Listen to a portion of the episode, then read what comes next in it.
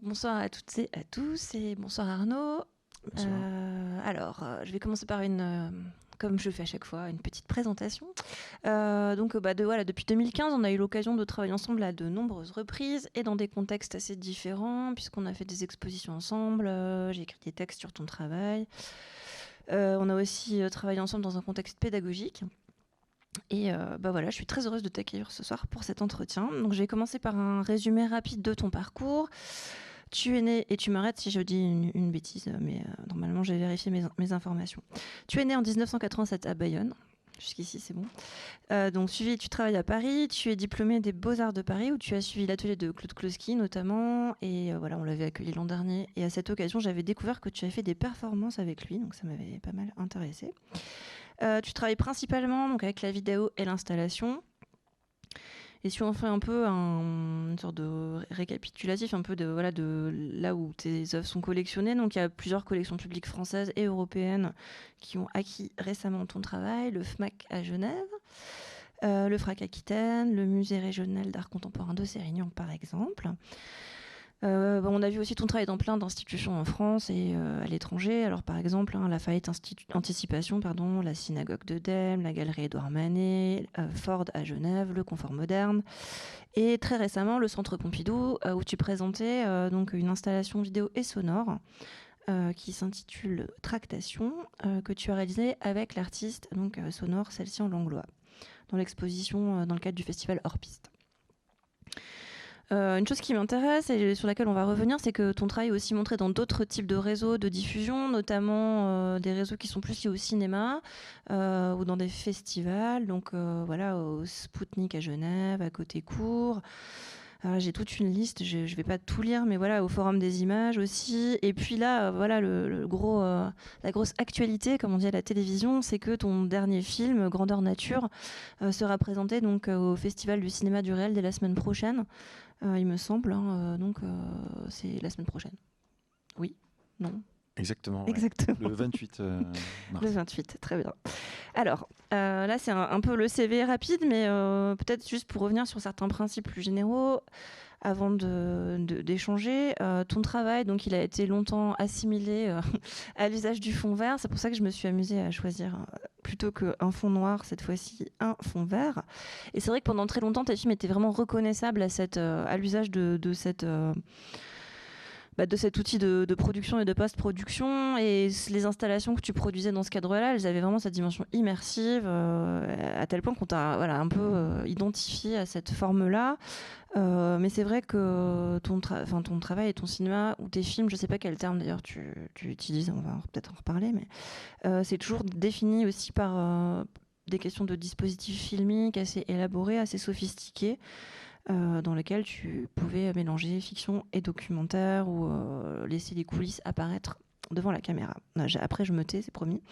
Donc voilà, ton travail a une forte dimension conceptuelle et voilà, j'aimerais bien qu'on parle de ça ce soir. Euh, et puisque c'est vrai que hum, cette série d'entretiens, elle, est quand même, euh, elle a pour but de, revenir un peu sur la cuisine des œuvres. Enfin, j'appelle ça la cuisine, mais en tout cas, voilà, les coulisses. évidemment, ça, fonctionne très bien avec ton travail puisque c'est aussi des choses que tu filmes et que tu laisses apparaître euh, bah, à l'intérieur de, ton travail, quoi. alors, je propose de commencer justement par la fin avec grandeur nature. Si tu es d'accord, et après, promis, je te passe la parole, je me, dis que ce serait bien de, ne rien en dire, mais de montrer juste la première scène pour que les spectateurs puissent se faire leur idée euh, avant qu'on revienne aussi sur les conditions de tournage. tu peux dire non et dire quelque chose. Non, non, mais avec plaisir, ouais. Voilà. Alors, je lance euh, une séquence qui dure à peu près 3 minutes. Alors.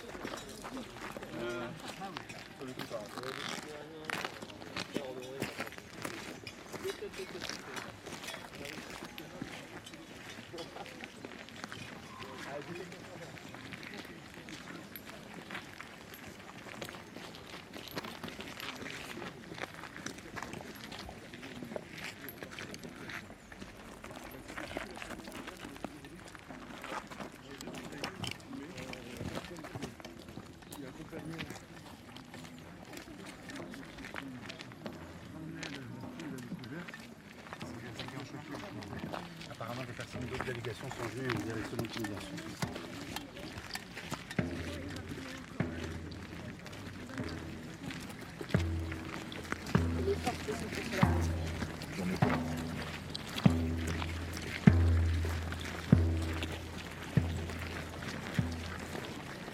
Lumière sera fier de nous ce soir. Ma maison brillera tout ce combat, encore une fois. Alors, information que tu as ici, il y a des trucs qui sont extrêmement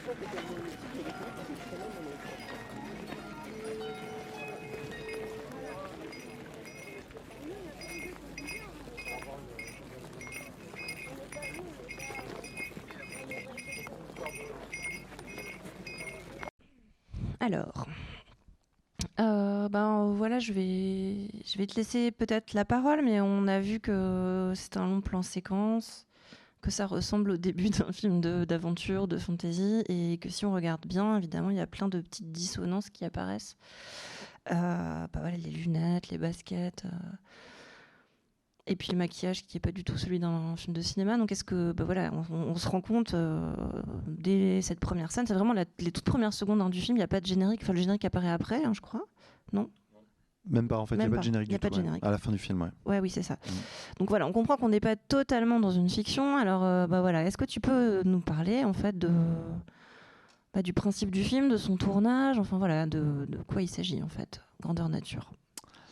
Ouais, alors Grandeur Nature, euh, donc c'est un projet que j'ai fait en, enfin que j'ai fini là cette année, quoi, que j'ai développé Glassbox, donc un artiste run space euh, parisien, et où on s'est pas mal posé de questions autour des jeux de rôle Grandeur Nature, voilà. Donc d'où le, d'où le, titre, le nom du film. Et en fait, ce qui m'intéressait dans les jeux de rôle, alors bon, il faut peut-être un petit peu resituer ce que c'est, quoi. Très souvent, on connaît les jeux de rôle plateau, c'est quand on joue autour d'une table avec tout un tas de règles et souvent c'est des, aventures comme ça euh, qui sont assez complexes où à la fois il y a des mécaniques de jeu en jouant avec des dés ou avec des cartes et en même temps il y a aussi une part un petit peu on va dire d'improvisation, d'incarnation de personnages ou d'aptitudes qu'on peut jouer. Donc ça c'est le jeu plateau disons et puis le jeu de rôle grandeur nature c'est la même chose mais dans un espace réel.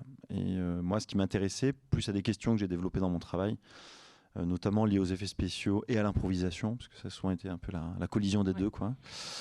Euh, et ben, c'était de voir comment on jouait, quoi. qu'est-ce qu'on faisait sur un jeu de rôle et comment on se comportait. Et donc, euh, voilà, il y a une part de mon travail qui était de, bah, de m'infiltrer un peu dans une communauté de joueurs-joueuses et, et de, bah, de, de, les filmer. Quoi. Et... Donc, le film, il a lieu, enfin, il est tourné pendant un événement spécifique qui est vraiment un jeu, enfin qui est organisé, c'est assez rare, ça c'est pas tous les week-ends, quoi, c'est une fois tous les trois ans, deux ans. Alors ce jeu-là, bon, il, c'est vrai qu'il y a eu le confinement, tout ça, euh, mais il a lieu tous les deux ans en moyenne, ouais. Oui, d'accord. Donc là, cet été, il y aura le sixième épisode. Donc là, c'était le cinquième en sachant. Les légendes d'Iboré, c'est ça? Ouais, c'est les légendes d'Iboré, euh, organisées par euh, l'association Evoniris. Et je veux leur rendre un sacré hommage parce qu'ils m'ont laissé en fait venir aussi sur le, sur le jeu quoi, et faire à peu près ce que je voulais. Euh, peut-être ce qui m'intéressait en fait assez vite euh, par rapport à un jeu de rôle. Euh, alors déjà, ça c'est un des plus gros jeux, pouvoir peut-être le plus gros d'Europe, qui soit aussi scénarisé. Mhm. parce que chaque personnage a ce qu'on appelle un background, a vraiment tout un, tout un récit derrière lui, appartient à une communauté qui est en fait dépendante d'une civilisation. Dans le jeu, il y a une trentaine de civilisations et qui sont, on va dire, dans des jeux de, de diplomatie, de guerre, voilà, tout ça. Quoi. Donc c'est très complexe. Et ce qui m'intéressait, évidemment, c'est d'être un endroit qui n'est pas du tout fait pour être euh, filmé. Quoi. Voilà. Et ça, c'est vrai que la séquence qu'on vient de voir, euh, là où elle me, elle me semble assez, euh, remarquable, enfin dans, dans le sens qu'on puisse le remarquer, quoi. pas, pas, en termes de forcément de qualité, ça ne regarde pas, euh, mais c'est qu'il y a un effet un peu de cinéma, dans le sens où on voit des gens remonter, il y, y, a un peu un effet de mise en scène, alors qu'à quelques minutes près, en fait, parce que le terrain était immense, fait plusieurs hectares, voire dizaines d'hectares, mais vu que je ne sais pas exactement ce que ça fait un hectare, j'ai jamais trop su. je un peu. C'est voilà, entre 1000 mètres et 1000 km carrés, quoi. je sais pas trop. Mais en tout cas. Euh, en fait, à quelques, je pense, minutes près, je passais complètement à côté de cette scène où tout le monde remonte. En fait, les gens partaient dans la forêt euh, pour la procession d'une euh, d'une prêtresse euh, cimérienne si je me souviens bien. Voilà. Et donc c'est ça qui est assez marrant, quoi. C'est-à-dire qu'il faut trouver, se trouver au bon endroit au bon moment. Et sur le jeu, on aura quand même passé la plupart du temps à ce que vivent d'ailleurs les joueurs et les joueuses euh, rater. de rater. Voilà. Ouais. Et il y avait, on va dire, alors il y a beaucoup d'organisateurs, il y avait 1200 joueurs, enfin 1200 personnes, 400 euh, organisateurs et organisatrices et, et le reste en, de personnes qui jouent. Et euh, en fait, ce qui est marrant, c'est qu'il y avait une sorte de, de délégué à l'audiovisuel qui, venait, qui, qui, qui, nous aidait un petit peu, quoi, et qui en permanence nous demandait si on avait bien filmé, bien vu telle ou telle euh, situation. Ah, Puis évidemment, on n'avait jamais vu, mais nous, on parlait d'autres situations que eux-mêmes euh, ne connaissaient pas, en fait. Parce que le jeu s'improvise. Enfin, il est à la fois organisé et il est tout le temps en train de se réactualiser. Donc, c'est ça, ça c'est absolument impossible de se faire une idée omnisciente, enfin d'avoir un point de vue comme ça qui viendrait tout encadrer. Ouais. ouais vous avez pratiquement le même point de vue qu'un joueur en fait. Euh. Et alors ouais, justement, il y a, enfin le comment dire la, le, le, le, principe du film, c'est aussi que la narratrice, elle est intégrée au jeu, donc il y a une une, enfin, un personnage qui est donc, euh, donc enfin, qui est joué, ou, enfin, qui est Clémence Agnès. Je ne sais pas si on peut dire qu'elle joue, mais euh, qui est donc intégrée au jeu et qui va en fait rencontrer certains des joueurs, des joueuses, euh, en étant, enfin, je sais plus comment elle se caractérise, mais elle est. Euh... Ouais, elle, elle, se dit chroniqueuse. Ouais, voilà, elle se dit chroniqueuse. Et, et c'est en fait c'est une chroniqueuse. Alors nous, on avait décidé d'être aquiloniens. Donc c'est un des peuples du jeu. Parce qu'en fait, on est obligé pour entrer dans le jeu, aussi qui m'intéressait, on est obligé de se caractériser. quoi. C'est-à-dire qu'on peut pas... Euh... Être juste observateur extérieur. Ouais, non, c'est impossible. Mmh. Alors peut-être moi encore, parce que je filmais, puis c'est le sien au son, mais on était quatre, et en fait, il fallait qu'on soit un petit peu caractérisé comme ça. Donc là, on la voit en Donc là, c'est Clémence, ouais. Ouais. et qui, dont le personnage était Nouria Delorme. Voilà, voilà c'est ça. Mmh, mmh. Alors cette euh, intégration, enfin en tout cas ce brouillage un peu entre le différents niveaux de récit, c'est un truc que tu as beaucoup fait dans ton travail jusqu'à maintenant, même si cette question d'intégrer la narration au jeu, c'est pas encore, enfin euh, c'est aussi une nouveauté, en tout cas c'est une, invention euh, intéressante. Et je, voulais revenir sur ce principe de bah, du jeu de rôle, parce qu'en fait, le jeu de rôle, tu l'as beaucoup exploré dans, tes films et dans tes vidéos jusqu'à maintenant, et là, c'est, tu le prends en fait euh, littéralement, quoi. C'est-à-dire, euh, plutôt que d'inventer des rôles et de les scénariser, plus ou moins d'ailleurs, tu vas carrément filmer des gens qui ont déjà des rôles préexistants, quoi. Alors, je pensais à. J'avais préparé un extrait d'un, d'un de tes, enfin, une de tes plus vieilles pièces qui s'appelle J-Coach qui joue, enfin qui fonctionne un peu sur, euh, sur ce principe puisque c'est euh, un personnage donc de, de, coach en séduction qui essaie de bah voilà qui joue son rôle de coach en séduction qui engueule ceux qui sont dans le rôle de ceux qui tentent de séduire. Et donc il y a plusieurs niveaux qui se construisent puisque le enfin le personnage joue lui-même un rôle en fait. Donc euh, peut-être on peut regarder un, ex, un tout petit extrait. Je, ne sais pas si le son sera assez fort. Ah oui est-ce qu'on est-ce que ah ok Ok, on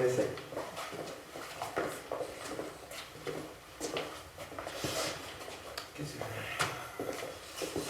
Salut. Salut. T'inquiète pas, Miguel. Ah bon? Ouais. Next. ok. Ça, fait niquer. Allez, on va commencer. Non T'inquiète pas, on est Allez. Non mais c'est bien, c'est bien. T'as tenté un truc. Ok, mais là, là c'est un peu trop risqué là. Pour tu vois, t'arrives, il faut quand même que tu la dragues cette nana. Il faut quand même que tu ailles. Donc là, il faut que tu ailles. Allez, c'est parti. On y va. Salut. Salut. ça va Ouais, ça Ouais. Bah bien, ouais, bien, bien. C'est cool. Pourquoi tu lui parles à l'oreille? Au revoir. Euh, et donc. Euh... Commencer. Pourquoi tu joues la complicité avec lui? C'est avec elle que tu dois jouer la complicité. T'en es où là? C'était une phase d'accroche. Pourquoi tu joues la complicité avec lui? C'est pas avec lui, hein. C'est avec elle. C'est elle que tu, que tu cibles. C'est elle ta cible. C'est pas lui. C'était pour le jeter après. Eh, non mais pour jeter un trait. Mais t'auras pas le temps, t'auras pas le temps. Romain, t'auras pas le temps. Ok, 10 secondes. Même pas, c'est parti. Et en 10 secondes, faut faire passer toutes les infos. Je fais du sport, je fais de ci, je fais ça, nanani, nanana. Ok, moi je vais te vendre du rêve, je vais te faire voyager. Tu vois, et toi, euh, j'y vais quoi. J'y vais. Donnez envie, faites-la rêver cette nana quoi. Pitié, vous voyez elle a, elle a jamais vu de garçon de sa vie, faut, faut, faut se dire ça aussi. Elle est là, machin, nanani. Ok, elle va avoir peur, elle va avoir peur. Elle va avoir peur concrètement. Allez, c'est parti. C'est. Ouais, pardon. Oui, non, mais c'est quelqu'un qui sort de son rôle. Enfin, c'est ça qui est Non, intéressant. C'est ouais. pas. De toute façon, il est ridicule ce personnage. Enfin, je veux dire, il se ridiculise tout seul. Il est colérique. euh, Tu n'as pas. Tu ne donnes pas l'impression que tu le valorises. Si ça peut te rassurer. C'est pas un éloge de la séduction agressive, ce film. Loin de là. C'est euh, alors bon, en tout cas pour revenir un peu au dispositif. Oui, c'est ça, c'était ça qui m'intéressait. euh, en fait, dans ce jeu, moi, moi, ce qui me dans ce film, pardon, ce qui, m'avait intéressé, c'est que donc Guillaume est s'appelle G-Coach, hein, c'est Guillaume Coach en fait d'une certaine Mm. manière. Guillaume Tozello qui est, un, qui est un acteur avec qui j'ai beaucoup travaillé. J'ai fait pas mal de projets et qui est euh, un acteur professionnel, disons, et notamment qui est aussi prof de théâtre. Euh, et moi, ce qui m'intéressait, c'était de le mettre dans une position qui serait une sorte de double un petit peu de euh, ce truc du, du coach en séduction. Alors, je regardais beaucoup de vidéos euh, sur YouTube et qui est bourré de méthodes en fait. Quoi. Mais comme le coaching d'entreprise en fait, c'est vraiment il y a euh, euh, c'est un monde truffé de méthodes, de néologismes, euh, de, mots anglo-saxons, tout ça. Puis voilà, on était un peu parti de ça. Donc lui, on avait vraiment fabriqué ce personnage, hein, parce que Guillaume ne ressemble pas du tout à ça dans la vraie vie. Même si évidemment, euh, c'était des. la vidéo dure 20 minutes, mais c'est un tournage de 8 heures, et c'est 8 heures quasiment sans, coupure. Et le film a une durée euh, diégétique, en fait. C'est-à-dire que c'est vraiment l'action telle qu'elle, quasiment. Quoi. Et ce qui était marrant, c'est que donc lui, on avait beaucoup préparé son personnage en amont, avec même une sorte de scénario euh, assez alambiqué derrière, euh, de science-fiction, en fait, bon, un truc post-apocalyptique, il n'y aurait plus que des hommes sur Terre, enfin dans des navettes spatiales, qui était très ironique, quoi. Euh, euh, Rassurez-vous. non, c'était vraiment, en fait, en fait, je, partais d'une télé-réalité qui s'appelait Dismissed, euh, qui était sur MTV, euh, ou Next en France, et c'était des, euh, soit des garçons, des filles, où après il y avait des, des fois c'était des- des groupes non binaires. Euh, mais qui se retrouvaient en tout cas euh, voilà, à devoir euh, aller à des endroits et puis se mettre à se draguer les uns les autres avec des sortes de règles. Donc on avait repris ça, bon, on, on était allé un peu plus loin, mais pour revenir à son personnage, c'est que lui, le personnage était extrêmement fabriqué et les hommes en face n'étaient pas du tout préparés. Les autres acteurs, voilà. Et ça, voilà, ça, m'avait pas, mal intéressé. Alors évidemment, on les avait mis au courant dans quoi, dans quoi on allait. Hein. C'était pas du tout, c'était pas du tout un piège. Je savais très bien que c'était, c'était un de mes films. Et euh, mais voilà, en fait, j'aimais bien qu'il y ait d'un côté comme ça, euh, à la fois quelque chose de d'extrêmement écrit, Et de l'autre, plus d'improvisation. ouais, d'improvisation, et puis de voir en fait que Ce que ça produit, quoi. ouais, que le tournage soit cette expérience-là. Ouais. Ah ouais, bah oui, c'est. Alors cette question de l'expérience du tournage, c'est, euh, enfin comment dire, elle est, euh, évidemment, elle pose la question des rôles et de qui fait quoi et qui est à quelle à quelle place. Donc, euh, enfin, par exemple, dans Miroir de Haute-Valnia, qui est un autre euh, film que tu as sorti en 2017, on retrouve le même acteur, euh, donc Guillaume Tozello, qui est en fait euh, complètement démuni parce que tu lui demandes des choses qu'il arrive, enfin, il a du mal à comprendre exactement comment il peut, disons, agir en tant qu'acteur dans le dispositif que tu lui proposes. Et on sent bien que voilà, c'est cette question aussi de créer cette euh, ambivalence qui fait qu'il se produit quelque chose au moment du tournage et que c'est ça que tu vas explorer dans, ton, dans ton film. Et hum, dans Grandeur Nature, c'est peut-être un petit peu différent si on revient à celui-là, parce que finalement, le.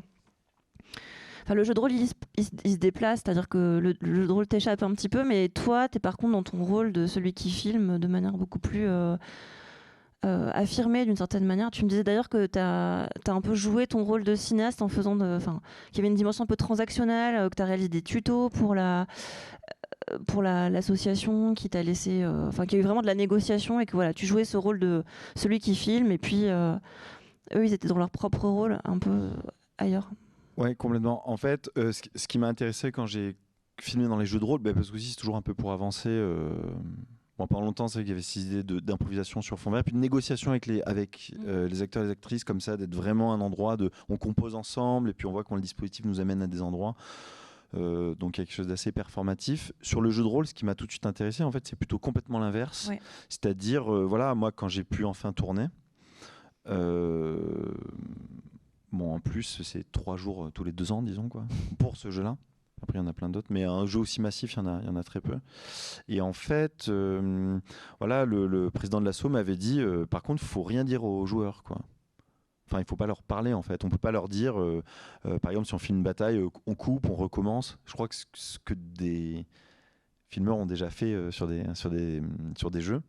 Et moi, ça, ça m'intéressait beaucoup, quoi. C'est-à-dire, il y a l'action qui se déroule ou même comment on filme et tout ça. En fait, le montage se fait un peu en temps réel. Voilà. En tout cas, le montage image, au niveau du son, c'est un peu différent. Ah oui. Mais c'est vrai que c'est plus du tout, en tout cas, euh, cette perspective, on va dire, d'un- travail aussi euh, comme ça, euh, devant la caméra. Euh, de mise en scène. Au contraire, là, c'est quelque chose sur lequel euh, finalement on n'a aucune prise et, euh, qui, est assez déstabilisant. ouais. Bah, tu es plus dans une position vraiment d'observation pure. D'ailleurs, enfin, on l'a pas tout à fait bien entendu, mais la question du son est très importante dans ce film. Il y a vraiment une attention très, très fine à l'enregistrement des dialogues, qui permet aussi de guider ce qu'on regarde, parce que des fois c'est quand même assez chaotique, mais on entend toujours très bien. Donc là, tu as travaillé justement avec donc celle-ci en Langlois, qui, euh, enfin voilà, qui s'est chargée de la prise de son. Et je trouve que, enfin, c'est presque le son qui construit le qui construit le film d'une certaine manière. En- tout cas, voilà, c'est le son qui permet qu'on s'ancre dans l'action et qu'on la comprenne presque davantage et qu'on comprenne aussi en fait ce que tu dis, c'est-à-dire euh, les transactions entre les personnages, euh, les, enfin tout ce qui est en train de se dérouler passe beaucoup par le langage et par l'enregistrement de ce qu'ils disent, quoi. Ça, c'est quelque chose que j'avais pu déjà tester avant de, de proposer à Celsian de collaborer. euh, parce qu'en fait, donc, voilà, il y a un jeu, tout, disons, tous les deux ans. Mais après, il y a des interjeux qui sont juste avec certaines délégations. Bon, je ne vais pas parler de ça pendant des heures. Euh, mais du coup, il y en a un petit peu tout le temps. Voilà. Et on est allé tester sur un interjeu où il y avait quoi? C'était sur le même. euh, euh, au même endroit, dans le même château, mais il n'y avait que 70 joueurs, Mhm. comparé aux 1200. Voilà. Et, euh, et on avait déjà testé avec Clémence, donc Clémence Agnès, hein, qui, voilà, qui, joue dans le film, euh, de, euh, bah, par exemple, je lui donnais un micro et puis elle partait, euh, à des gens et de temps en temps, moi avec la caméra, j'allais ailleurs et puis on, recoupait un peu. Donc tout ça, j'en avais un petit peu parlé à Celsian, alors qui lui a vraiment un travail euh, donc de, composition sonore et, qui est vraiment très attentif aussi à toute une sorte de comment en fait euh, repenser aussi à, partir de l'en- l'enregistrement, on va dire euh, des, sortes de co- comment les spatialiser quoi, et, vraiment à base de différents types d'enregistrements. Euh, donc lui qui avec un couple de micros stéréo ou en mettant des micros HF sur des, des, des joueurs, des joueuses, voilà tout un tas de choses comme ça. Et c'est vrai que le son l'a beaucoup fait comme ça et il y a eu cette capacité à le euh, pouvoir le monter aussi, c'est le médium le permet quoi, qu'on sente, enfin que ça se monte pas de la même manière que l'image. Et plus le montage son, enfin la composition sonore avançait, plus ça simplifiait le montage image.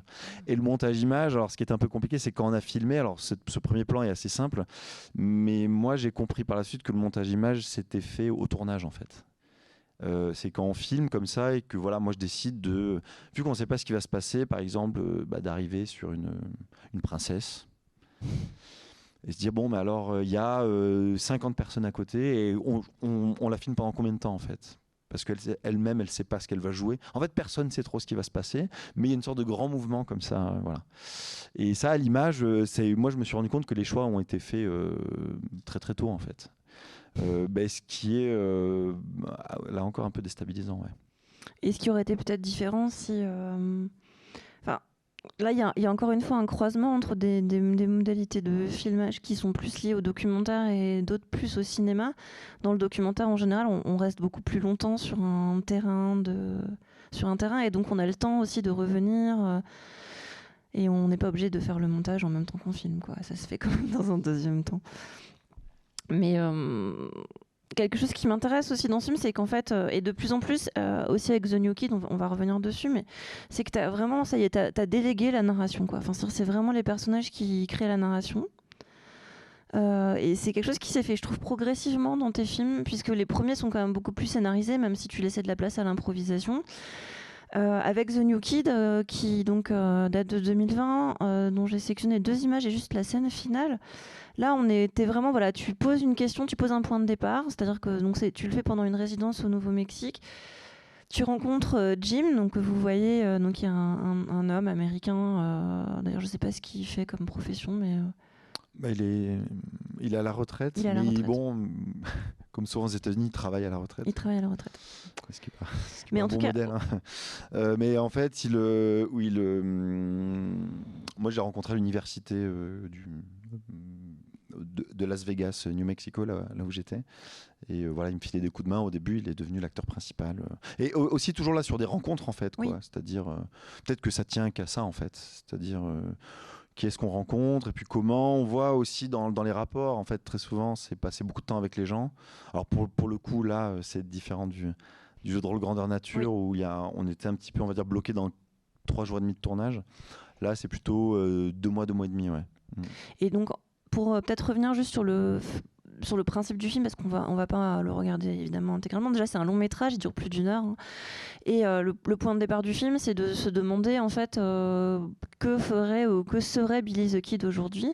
Et c'est une question qui te permet d'aller à la rencontre de plein de gens qui tu, enfin, tu, leur poses et ils ont tous, toutes, tous des réponses différentes euh, et très contradictoires parfois. Et voilà, une partie du film est aussi construite à partir de ça, même si pas uniquement, mais en tout cas à partir de leur propre euh, euh, enfin, fantasme ou spéculation sur ce que pourrait être ce personnage. Donc c'est eux qui en fait répondent à la question et pas toi en tant que quelqu'un qui écrit un scénario. Quoi.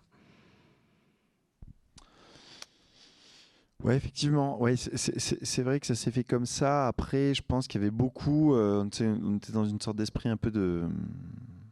Je crois de, cam- de camaraderie avec euh, Jim, Heru, tout, un tas d'autres pe- personnes qui sont dans le film. Et on jouait beaucoup, en fait, autour de ce truc-là, même. Moi, des fois, je, je lui disais, ben, en, en fait, toi, tu penses ça, mais finalement, dans mon scénar. Parce que finalement, ça s'écrivait quand même un petit peu au fur et à mesure, à partir de ce qu'il faisait. Et on voyait aussi qu'on était très souvent en train de, de réorienter euh, euh, ce, ce qu'on disait, parce que la question était un peu insoluble. Euh, qui serait, enfin voilà, qui serait Billy the Kid aujourd'hui En fait, j'avais pris Billy the Kid parce que là où j'étais en résidence, donc à Meyer Projects, au nouveau, à, à- donc Las Vegas, New Mexico, Billy the Kid avait été emprisonné dans, dans l'endroit où je, où je séjournais. Et donc j'ai trouvé ça assez euh, marrant et voilà j'étais parti de cette, euh, de cette histoire. Et c'est vrai que poser la question d'une d'une réactualisation de la vie de Billy the Kid, il y aurait tellement de paramètres à prendre en compte Oui. que la question était un petit peu biaisée, mais elle nous faisait ce que tu disais quoi, nous faisait Elle faire. fait parler, elle fait spéculer, elle fait c'est un, ouais, c'est des prétextes à chaque fois, c'est aussi voir finalement qu'est-ce qu'on peut inventer euh, ensemble. Et quand au début je demandais, enfin surtout à des gens de se projeter eux-mêmes dans qu'est-ce que c'est que, euh, à quoi ressemblerait Billy the Kid, j'avais commencé un petit peu en parlant des, des vieux cow-boys que j'allais voir dans des ranchs, parce qu'il y a des grands ranchs. euh. Et très souvent qui me répondaient que Billy the Kid aujourd'hui bah, serait plutôt un homme de leur âge, euh, qu'il aurait euh, quatre enfants. c'est toujours, il serait amoureux de sa femme. En fait, il me parlait d'eux ou il me parlait de ce qu'ils aimeraient que je comprenne d'eux. quoi. Ouais. Et donc je me disais ah tiens c'est pas mal parce que là en fait on, enfin on y est, on, en fait on, euh, on, parle déjà d'autre chose quoi. Et, euh, et donc et voilà et à partir de là j'ai rencontré Jim qui lui vraiment l'histoire de Billy the Kid euh, bah, c'est pas du tout sa, sa culture quoi. Enfin je, je crois pas que c'était quelque chose qui l'intéressait puis on a inventé ce show télévisé mais voilà parce qu'il y a un show télévisé dans le film. Oui, tout le début du film, en fait, est, enfin, le film est introduit par Jim, qui est filmé pour le coup sur fond vert, mais de manière instrumentale, et qui, voilà, introduit comme un showman vraiment le, le personnage, quoi, et la suite du film. Mais là aussi, on se retrouve devant une figure presque transactionnelle. Billy the Kid, c'est aussi une manière, voilà, de- d'aller discuter avec les autres, de les faire euh, enfin, de les faire inventer. En fait, si aussi je suis resté sur cette idée de Billy the Kid, c'est parce qu'il y a beaucoup de gens qui avaient beaucoup de choses à en dire. Mm. Euh, et c'est très, très intéressant. C'est vraiment, par exemple, il y a beaucoup de minorités qui sont réappropriées le, le mythe de Billy the Kid, parce que Billy the Kid a été en cavale pendant longtemps et il parlait couramment gaélique et, et espagnol. Et en fait, il était très très proche des hum, communautés hispaniques, euh, des paysanos, tout ça. Enfin, donc vraiment, il était, euh, enfin, il a vraiment une histoire intéressante que tout le monde essaie de se rapproprier jusqu'en 2008. euh, Bill Richardson, donc qui a été, qui était aux primaires américaines pour euh, démocrate pour euh, la présidence américaine, avait dit que s'il était élu président des États-Unis, il viendrait pardonner. Euh, gracier Billy the Kid. Et en fait, tout ça, euh, c'était un, c'était une manière de parler du Nouveau-Mexique, en fait. Enfin, c'était une sorte de, sorte d'argument opportuniste. Donc, c'était quand même marrant qu'il y ait toujours ce truc qui revienne. Puis, c'est une histoire euh, récente, quoi. C'est la mort de Billy the Kid, c'est en 1881. Donc, voilà, on est, on, est, on n'est pas très éloigné. Donc, les gens avaient, voilà, avaient plein, plein de choses à, à en dire de différentes manières. Et très souvent, le meilleur portrait qu'ils ont dressé, c'était une version un peu euh, édulcorée ou déformée d'eux-mêmes. Et moi-même, d'ailleurs, qui suis qu'on entend dans le film, je suis un peu euh, aux prises avec ça parce qu'au début, euh, il y a tout un truc sur Arthur Rimbaud qui est, selon des gens autour de moi et de moi-même, enfin voilà, on aurait pu imaginer que c'est la, version cocorico de, de Billy the Kid. Ouais, de l'appropriation à la française. Voilà. Euh, alors il y, a plein de scènes dans ce film et dans tous tes films où on sait, ben voilà, je l'ai déjà dit plein de fois, mais on sait pas tout à fait ce qu'on regarde. Euh, là, tu dis que les personnages, euh, en fait, enfin les personnes, pardon, que tu as rencontrées au départ répondaient à ta question à partir de ce qu'il ou elle pensait devoir dire, et puis que finalement il y avait une scénarisation qui se faisait de manière collective. Alors je me posais une question un peu de voilà de catégorie, mais comment euh, comment comment tu catégorises les films que tu fais? Enfin, quelle est la qu'est-ce que c'est en fait? Euh, On a parlé ensemble de cette catégorie de documentaire expérimental, mais qui renvoie plus au cinéma expérimental. Alors du coup, ça fonctionne pas tout à fait. Ou métafiction. Moi, j'ai proposé métafiction, mais enfin, est-ce que tu arrives à Enfin, si je pose cette question, c'est parce que hum, ça peut être compliqué a posteriori en fait de diffuser un travail qui est pas très clairement, disons, dans un, dans, un, dans un genre ou dans un autre. Donc je pose pas la question juste d'un point de vue théorique, mais est-ce que euh, cette dimension hybride de ce que tu fais euh, peut poser, te pose des problèmes de diffusion ou de financement, euh, au sens où tu serais entre plein de réseaux de diffusion de financement? Enfin, Qu'est-ce que ça pose concrètement dans, dans, la, dans la production de tes films en fait? Bah, Par exemple, c'est vrai que bon, il y a encore ce truc quand, mais bon, je pense que ça change hein, quand, quand, on inscrit un film sur un festival, il faut choisir fiction ou documentaire hein, ou autre. Il y a cette case euh, toute fébrile, il écrit autre et trois petits points et on met, on a envie de mettre une croix comme ça, non? Donc toi, c'est autre? Ouais, bah en fait, non, je me pose pas trop la question. Par exemple, j'ai été persuadé que le film The New Kid, donc sur Billy the Kid, pour moi, est une fiction super classique. Mais en fait, pas du tout. Non, mais parce qu'il y a des moments de mise en scène, il y a des chants contre chants. Voilà, non, mais aussi, c'est peut-être aussi. On n'est peut-être pas les, les, personnes qui faisant le travail sont pas les mieux placées pour. Euh, mais il y a, y, a, y a, quand même pas mal de scènes où je joue avec, on va dire, des codes. Euh, du cinéma. Ouais, du mmh. cinéma, de la sitcom, de, fiction. De, de, la télévision, de la télé locale. enfin voilà, il y a tout un tas de trucs comme ça. Et parce que je trouve que les gens jouent la comédie. Et moi, j'avais vraiment l'impression, même au début, quand je le montais, pendant le, pendant le, confinement. L'histoire que je me racontais, c'est que voilà, j'étais arrivé à, une forme de maturité où je faisais du, des films classiques. Mais en fait, c'est. En fait, c'est n'importe quoi. Et d'ailleurs, euh, c'est le film que j'ai essayé de faire le, vraiment le plus en me disant qu'il suivait des règles. Et c'est sûrement de loin le plus bizarre. Euh, euh, enfin, j'ai du mal à, donner une définition, mais peut-être que c'est quelque chose qui vient plutôt du champ de l'art et même de, bah, de l'art conceptuel, parce que tu mm. de, euh, voilà, qui, qui, est cette idée qu'on puisse faire des objets qui courent un peu après leur propre définition, quoi. Euh, et moi, c'est vrai que ça, ça m'a toujours beaucoup intéressé euh, qu'on soit à un endroit où on dit mais tiens, qu'est-ce que qu'est-ce que je suis en train de regarder quoi. Et, et c'est vrai que ouais, c'est un peu pensé cela comme ça. C'est un peu pensé comme ça. Alors c'est vrai que hum, déjà avant ce film, alors c'est vrai que c'est un des plus bizarres il est très composite. Alors du coup on va pas le regarder tout de suite. Mais un autre élément euh, qui était aussi assez euh, complexe comme ça dans la production jusqu'à maintenant, c'était ta manière de hum, justement traiter le moment de l'exposition comme un moment où tu exposes les décors, où tu peux les investir de manière euh, comme des tournages. Avec des projets qui parfois se construisaient sur deux ans, avec trois, quatre lieux d'exposition. Enfin, à la fois c'est hyper intéressant, mais c'est très complexe comme manière de faire et je pense que c'est pas facile, disons, de tenir le fil d'un scénario quand on, tourne à des endroits euh, hyper euh, éloignés, euh, dans le temps, dans l'espace. Voilà, sur deux ans, c'est très compliqué. Là, par exemple, vous avez sous les yeux euh, plusieurs euh, espaces de tournage qui ont permis, euh, enfin, qui ont été des lieux de tournage et à la fois d'installation de miroirs de Haute-Valnia. Donc les bains-douches, le confort moderne et le centre Pompidou. Et j'avais j'ai l'impression, et on en a aussi un peu parlé ensemble, mais que tu vas plutôt vers une simplification, évidemment, même si tourner sur 1000 hectares avec 1200 personnes, c'est pas forcément une simplification, mais en tout cas, tu as un petit peu, euh, disons, euh, arrêté de travailler comme ça. Ouais, parce que quand, quand j'ai fait ce projet de, d'installation de, et puis la partie au centre Pompidou en fait donc behind the scenes euh, était en public c'est un tournage en public oui c'est encore plus compliqué ouais c'était même carrément super angoissant de, de, de faire la partie qu'on voit en, en haut à gauche. hein. Ouais, en haut à gauche, ouais. Où donc on était sur scène. Et c'est vrai que c'était assez compliqué, notamment qu'en fait j'avais commencé à écrire un scénario qui a été abandonné à partir de la première scène. Et c'était le scénario complet d'un film, qui faisait une trentaine de pages. Donc euh, sur un roi qui a une malédiction, il n'y a plus que sa main, quoi, comme, comme la chose, quoi, qui se balade, dont on voit des traces après dans le, film Miroir de Dvalnia. Mais par exemple, ce qui m'intéressait, c'est que c'était le prétexte pour moi pour voir comment euh, euh, les acteurs et les actrices, en fait, d'une certaine manière, réagissent euh, à ce scénar. Et une fois qu'ils ont qu'ils ont un petit peu euh, euh, incarné ou se- positionner par rapport à la construction de ces personnages, je me disais bah maintenant ça leur appartient donc on va on va plus renégocier tout ça. Notamment la troisième partie donc qui était tournée au confort moderne bah, dans une exposition que tu curatais. Euh, le roi est vieux donc c'est 800 ans plus tard. Bon ça aussi c'est la Ouais, c'est les, c'est les petites euh, les Les petites fantaisies du scénario.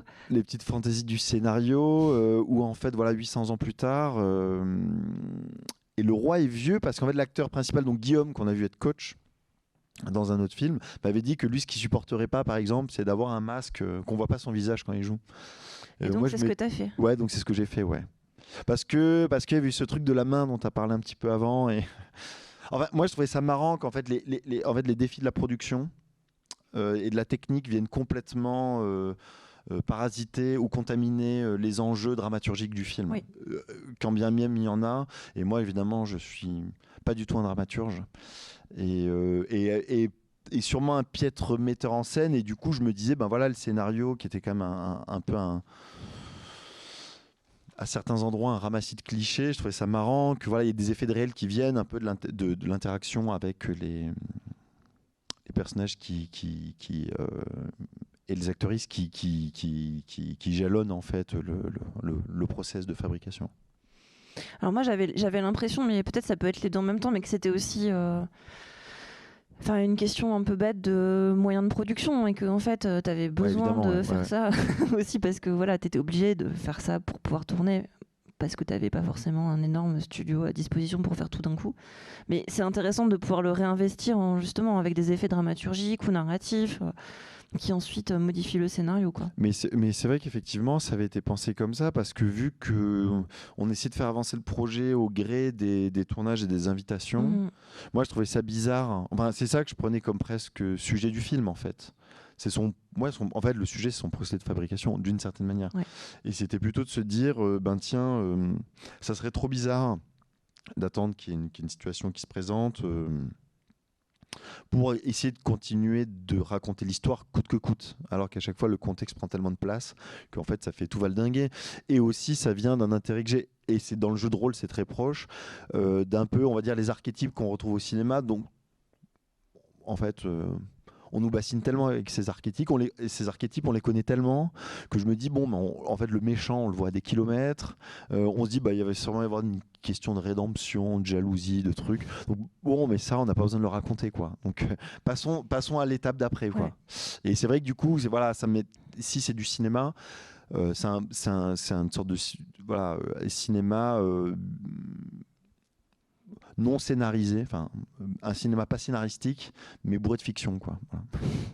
C'est- ça ma définition. une une catégorie encore plus compliquée. Bah D'ailleurs, dans, dans Miroir de Haute-Vania, ça commence. Il y a trois, enfin voilà, il y a trois lignes qui donnent le scénario, et ensuite, on passe directement à une scène où l'acteur sort de, enfin sort de son rôle en expliquant qu'il a du mal à jouer ce qu'il est en train de jouer. Quoi. Donc ça commence voilà, comme ça, ouais. quoi. Et ça, ouais, et c'est et une scène très longue euh, où il est très bavard et il est, il est désemparé, quoi. Et donc voilà, c'est, euh, on sort immédiatement de la fiction. Quoi. Ouais, puis il me met. fa- En fait, ils essayent de. Il a juste sa main comme ça, donc il essaie de jouer la comédie avec sa main. Il est censé euh, euh, disparaître, mais lui il comprend pas si. Parce qu'il sait que j'incruste pas sur fond vert. Bon, voilà.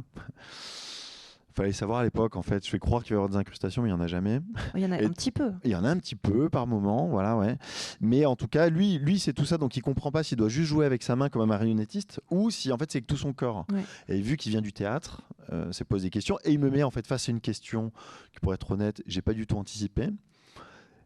Et moi, j'aime beaucoup notre échange parce que je trouve qu'il a. Alors, il y a eu beaucoup de débats sur cet échange, mais savoir s'il a raison ou pas, moi, je pense qu'il a raison. D'ailleurs, je m'écrase complètement, quoi. Je suis derrière la caméra, je dis non, non, mais t'as raison. Et on t'entend On m'entend, j'essaie à un moment donné de prendre le dessus. En fait, il est, ouais, il, Il est convaincant. il est convaincant parce qu'à un moment donné, il dit voilà, on est sur fond vert, puis avec sa main, il me dit bah, si tu gardes que la main, tu filmes que la main euh, et tu gommes tout le reste, ma main, elle va prendre vie. Et je le fais effectivement en post-production, donc je viens euh, valider son hypothèse. Et il se trouve que son hypothèse est quand même plutôt valide. En tout cas, vachement plus que la mienne, qui était de pas faire de choix. Bah, c'est très honnête parce que je trouve que dans le film, tu, voilà, tu, tu te déprends de tes propres euh, hypothèses. Quoi. Alors, je voulais. On a- on n'arrête pas de parler de fond vert alors que l'idée c'était de plus du tout en parler, mais. Là, voilà, c'est euh, c'est une, technique, une technologie que tu commences vraiment à laisser de côté. Euh, dans The New Kid, bon, je l'ai dit tout à l'heure, mais c'est vrai que tu l'utilises euh, de manière. Enfin, on, voit un petit peu ces scènes qu'on connaît dans, dans tes œuvres où on voit un personnage justement sur le fond vert et on a l'impression qu'il va plus avoir que le fond vert, comme dans J-Coach où il n'y a jamais d'incrustation pour le coup. Euh, mais euh, dans The New Kid, voilà, tu l'utilises de manière instrumentale comme on l'utiliserait à la télévision ou dans une série.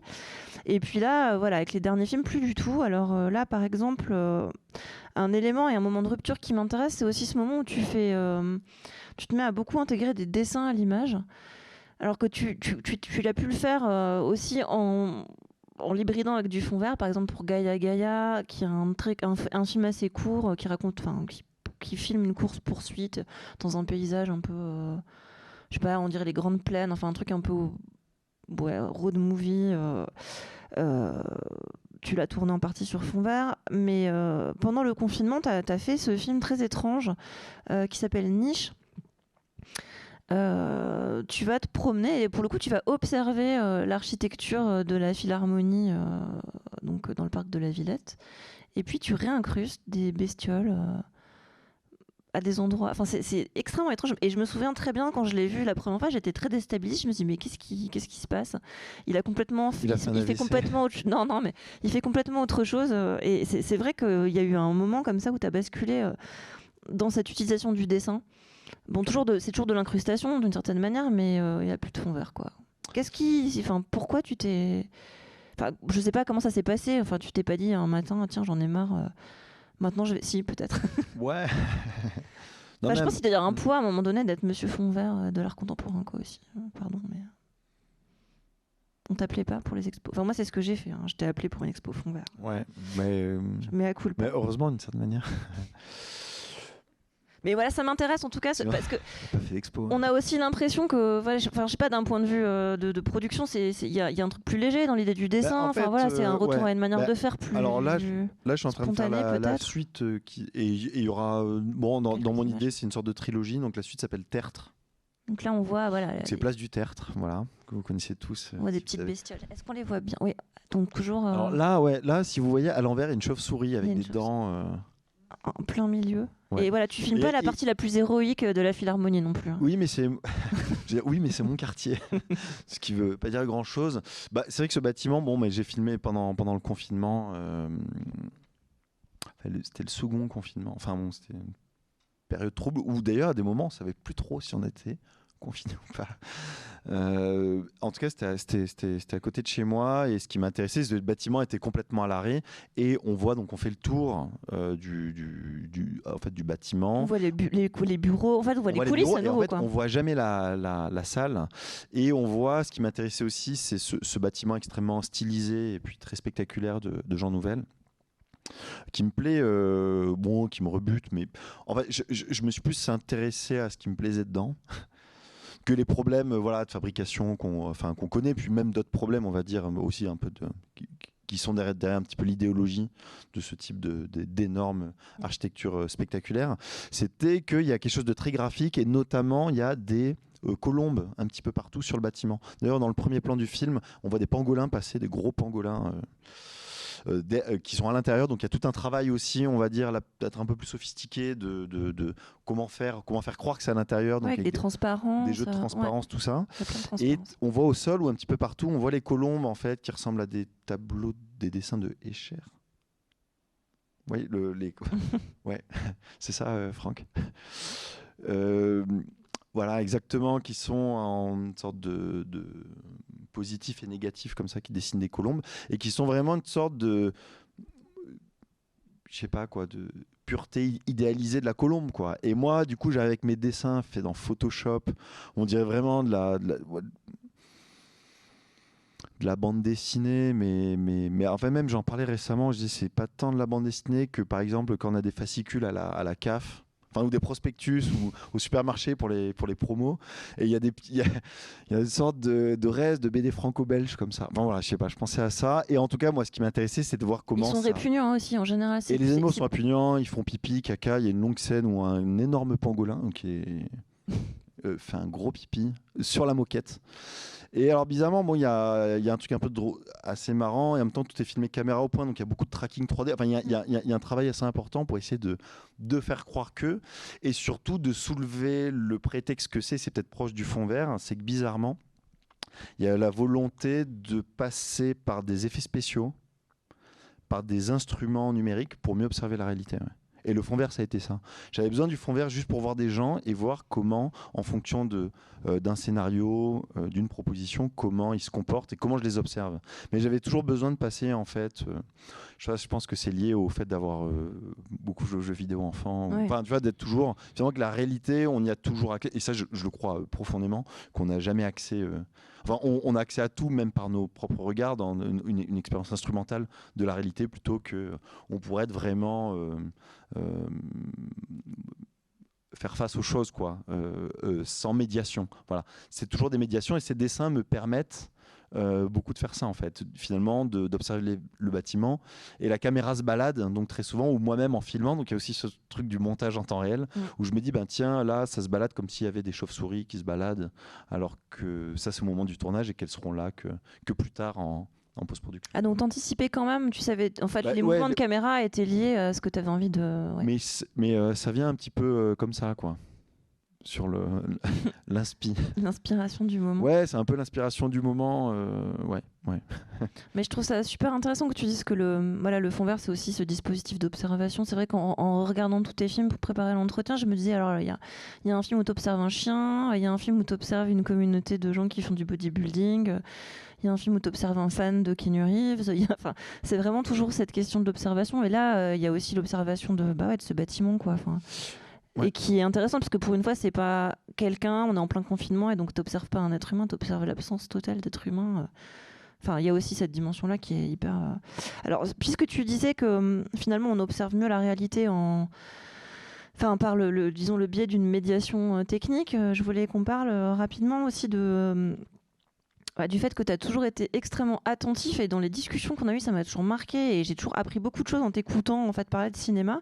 Mais tu as toujours été extrêmement attentif à l'histoire des technologies au cinéma et tu as un regard en fait sur le cinéma qui est toujours euh, très lié à ces questions-là. Alors euh, évidemment, euh, toi tu m'as annoncé, enfin tu m'as appris la fin du fond vert par exemple il y a quelques jours. Je savais pas qu'on n'utilisait plus tellement ce, ce, ce dispositif. Enfin, en vrai, il, est, il est toujours beaucoup Alors. utilisé. quoi. Ah. Voilà, ouais, oh, je, je- je saute des choses, mais voilà. Donc, par exemple, là, qui a été remplacé par ce, ce dispositif euh, qui s'appelle The Volume de euh, immersion dans des images, avec euh, ce qui est intéressant, la- le- les lumières qui sont en fait euh, associées au mouvement de ce qui se passe dans les images. Donc, c'est pas juste un fond euh, qui bouge, c'est aussi euh, Là, c'est des à écrans, ouais, effectivement. des écrans et voilà le- le- le- le- la, la lumière qui, euh, qui suit. Euh, ou bien ces questions de, enfin, de nouvelles manières de faire du récit, c'est-à-dire euh, les, mul- les multivers euh, ou les, les univers, voilà, comme chez Marvel, ou, ou qui, qui, qui, qui existent euh, dans plusieurs films, entre plusieurs films, aussi en ligne, parce que les fans ou les gens qui, les spectateurs, les spectatrices en font euh, une fois qu'ils sont sortis de la salle. Euh, ou bien beaucoup les croisements entre le, le jeu vidéo et le cinéma aussi, qui est un truc euh, auquel tu es très attentif. Ouais, bien sûr. Mais alors, peut-être juste pour revenir sur cette idée du volume, tout ça, Mm. bon, c'est c'est des choses bah, que j'ai observées depuis qu'elles sont là. Mais je me suis euh, récemment reposé des questions suite à une conférence de Patrice Bloin au Forum des images, pour, pour lui rendre tout, tout cet hommage d'avoir fait une conférence sur le. le le métavers euh, de Marvel et notamment sur des changements euh, technologiques voilà. Et donc euh, cette conférence est en ligne et je, je vous la recommande euh, très très chaudement. Euh, mais en tout cas voilà euh, oui il y a, il y a- il y a évolu- évidemment euh, toutes ces évolutions. Alors euh, Du coup, est-ce que, je sais pas, ton, tes, tes, tes, tes propres, euh, enfin, ton propre travail est aussi un regard critique sur les, les méthodes de, du cinéma Enfin, comment ça nourrit en fait euh, ta pratique? Je pense moins maintenant. Euh, qu'avant, quand on regardait des images de, de behind the scenes, euh, donc euh, voilà, tournage sur fond vert, le film d'Heroic Fantasy, là j'étais quand même beaucoup parti de vidéos qu'il y avait sur euh, YouTube qui s'appellent des B-roll, B-roll, où en fait on voit, c'est des vidéos de tournage, donc on voit les gens sur fond vert en train de, de jouer la comédie, Mm.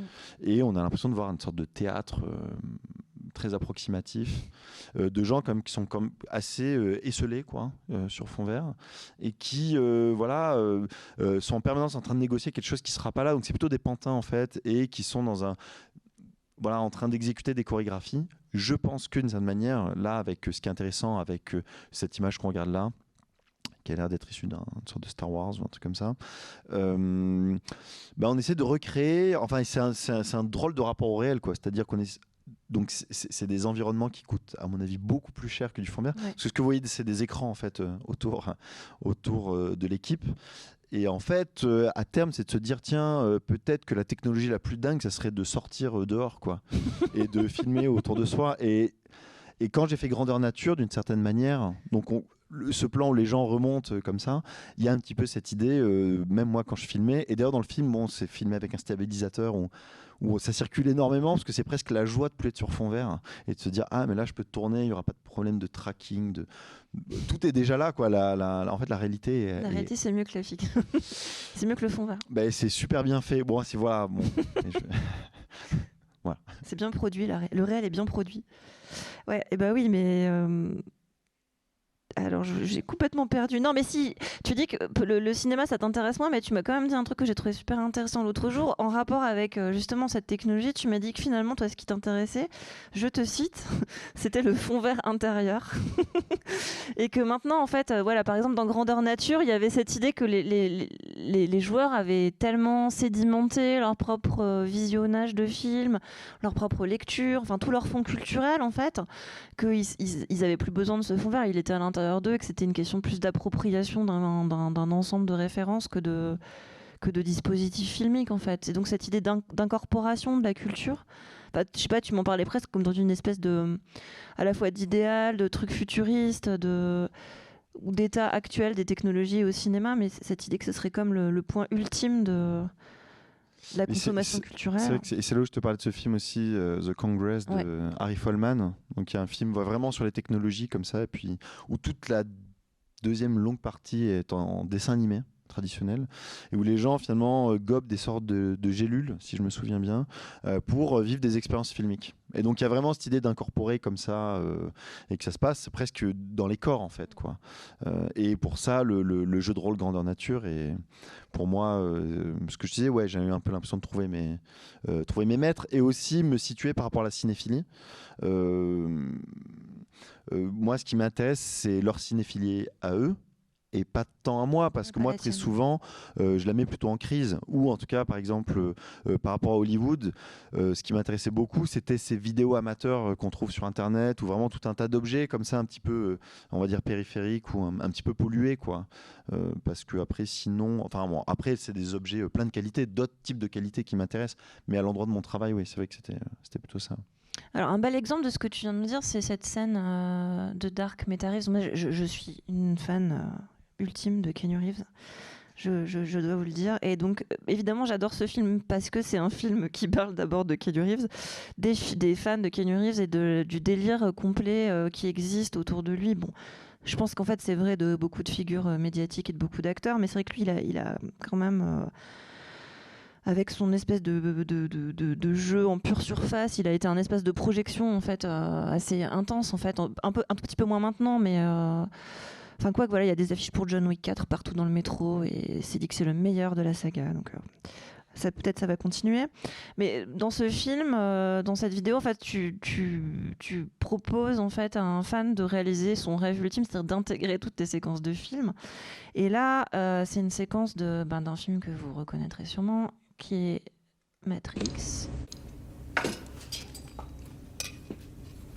Here you go, buddy. Breakfast of champions. If you close your eyes, it almost feels like you're eating runny eggs. You know, a bowl of snot. Do you know what it really reminds me of? Tasty wheat. Did you ever eat tasty wheat? No, but technically neither did you. Well, that's exactly my point. Exactly. Because you have to wonder now. Now, How do the machines really know what tasty wheat tasted like? huh? Maybe they got it wrong.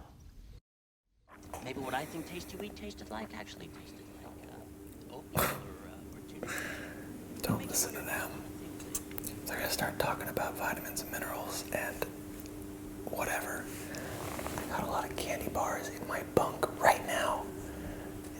They're in my bunk right now. Candy bars are they're kind of old, but they're a lot better than this crap that they're feeding us. And we can just jump inside the matrix and play video games inside the matrix. It's like meta matrix. We're playing video games inside. I know it's crazy. They're gonna want you to do like these training programs and flying helicopters and learning kung fu, but whatever. That's, I mean, we got all the time in the world. You just got here, right? So let's just go back to my bunk, eat the candy, and play a bunch of video games. The world's gonna end one day, anyways. Are you listening to me?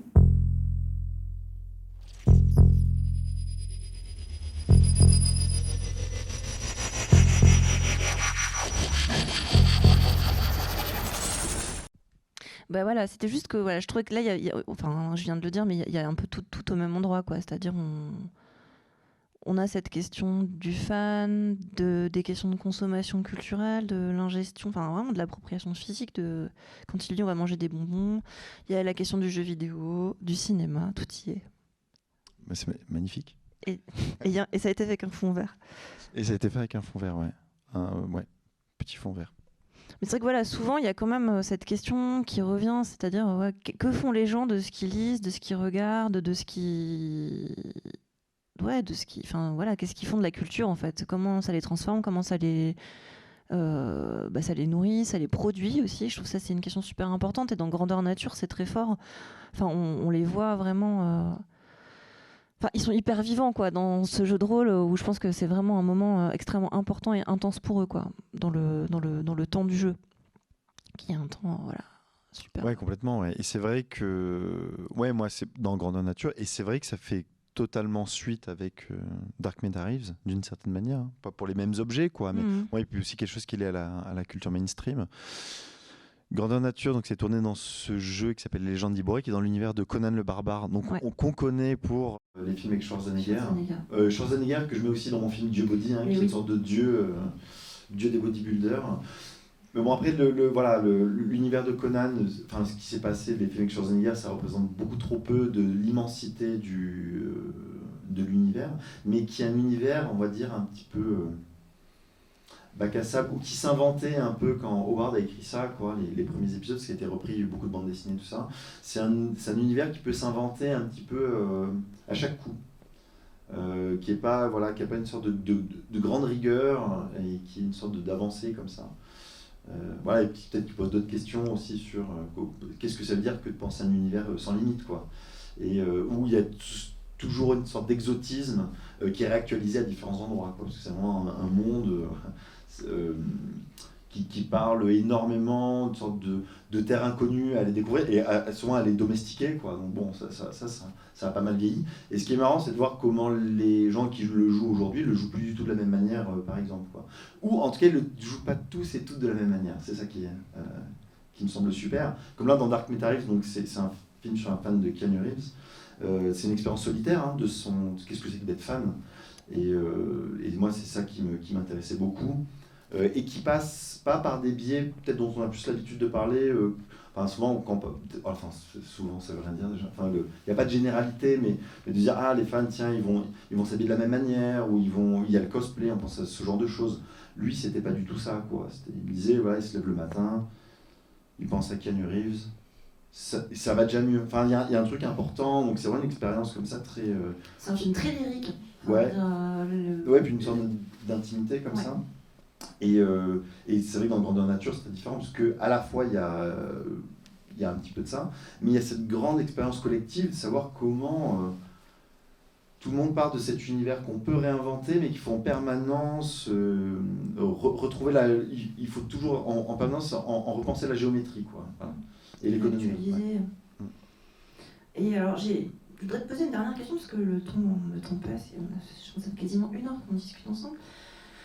Euh, enfin, c'est un commentaire, enfin, je sais pas, je, voudrais t'entendre sur ça, mais je trouve que voilà, une des choses que j'adore dans ton travail, une de, de- des qualités moi, qui m'a toujours euh, vraiment euh, enfin, intéressée, c'est cette, manière que tu as de faire le grand écart entre des références culturelles. Là, tu nous as parlé de Schwarzenegger, de Keanu Reeves. Enfin, tu, tu es capable de mobiliser des éléments qui sont vraiment à l'opposé du spectre, euh, je trouve, dans le et de jamais, euh, enfin, postuler. Enfin, je sais pas, il n'y a pas cette question de hiérarchie culturelle dans ton travail. Tu te saisis des objets dont tu as envie de te saisir, tu les explores avec sérieux, euh, avec respect aussi. Ça, je pense que c'est un truc très important. C'est-à-dire que tu vas pas, tu vas pas ironiser sur le fan de Keanu Reeves. Quoi. Le film, par exemple, est très Non, du tout, ouais. respectueux. Ouais, ouais. Enfin, je- tu vas pas non plus ironiser, je sais pas, sur les gens qui font du grandeur nature comme c'est des choses qu'on voit beaucoup, enfin, de, de gens qui se moquent de cette pratique parce que euh, l'heroic fantasy ou le jeu de rôle sont assimilés à des trucs un peu d'adolescents, alors qu'en fait, il y a une grande histoire et voilà, je voulais ça, enfin, et je trouve que dans chaque euh, dispositif filmique ou chaque choix que tu fais, il y a, y y a toujours à la fois une, source qui pourrait être de la haute culture, euh, la, de la cinéphilie la pointue, du cinéma d'auteur, et puis des choses qui sont plus de la culture pop, quoi. Et qu'est-ce que, enfin, je sais pas, est-ce que tu as, quelque chose à dire de ça? Enfin, J'ai l'impression qu'il y a un truc très militant presque de, de toujours. euh, Enfin, prendre un malin plaisir à mélanger en fait euh, des, des références qui sont pas forcément euh, du même ouais, du même du même univers, je sais pas. Bah, je pense pas qu'il y ait vraiment une stratégie derrière ça, parce que même ça, ça pourrait un peu s'apparenter à une sorte de, je sais pas, intention postmoderne comme ça, de, enfin, tu vois, de, de mettre en avant, voilà. J'ai l'impression que c'est Murakami qui parlait comme ça, fin Ah, des 90, ouais, c'est-à-dire la haute et la basse culture. Non, non, pas dans ce sens-là, mais plutôt dans le sens que c'est aussi avec ces, choses-là que tu as grandi et que Bien sûr, ouais, tout, ouais, ce qui qui a- sont, qui sont tout très ce qui fait partie de ton éducation est légitime à entrer dans ton travail en fait. Mais après, moi, ce qui va m'intéresser à chaque fois en fait là-dedans, donc évidemment, euh, c'est, euh, je pense, beaucoup lié à des, euh, des choses qui, bah, qui, ont, qui ont participé à, à la fabrication de, mon identité qui, et qui, qui, bouge, euh, qui bouge beaucoup. Hein. Tout le projet sur Keanu Reeves, donc, qui était une expo à la base, c'était parti du fait qu'on me disait quand j'étais ado que que je lui ressemblais un peu, quoi. Des trucs comme ça. Et je me dis, bien tiens, bon, mais il y, a- il y a une sorte d'idiotie aussi, quoi, un, un petit peu comme ça derrière. Par contre, là où je vais euh, savoir si je fais le projet ou pas, c'est quand je trouve un dispositif filmique, en fait. Et c'est-à-dire quand finalement je m'y retrouve.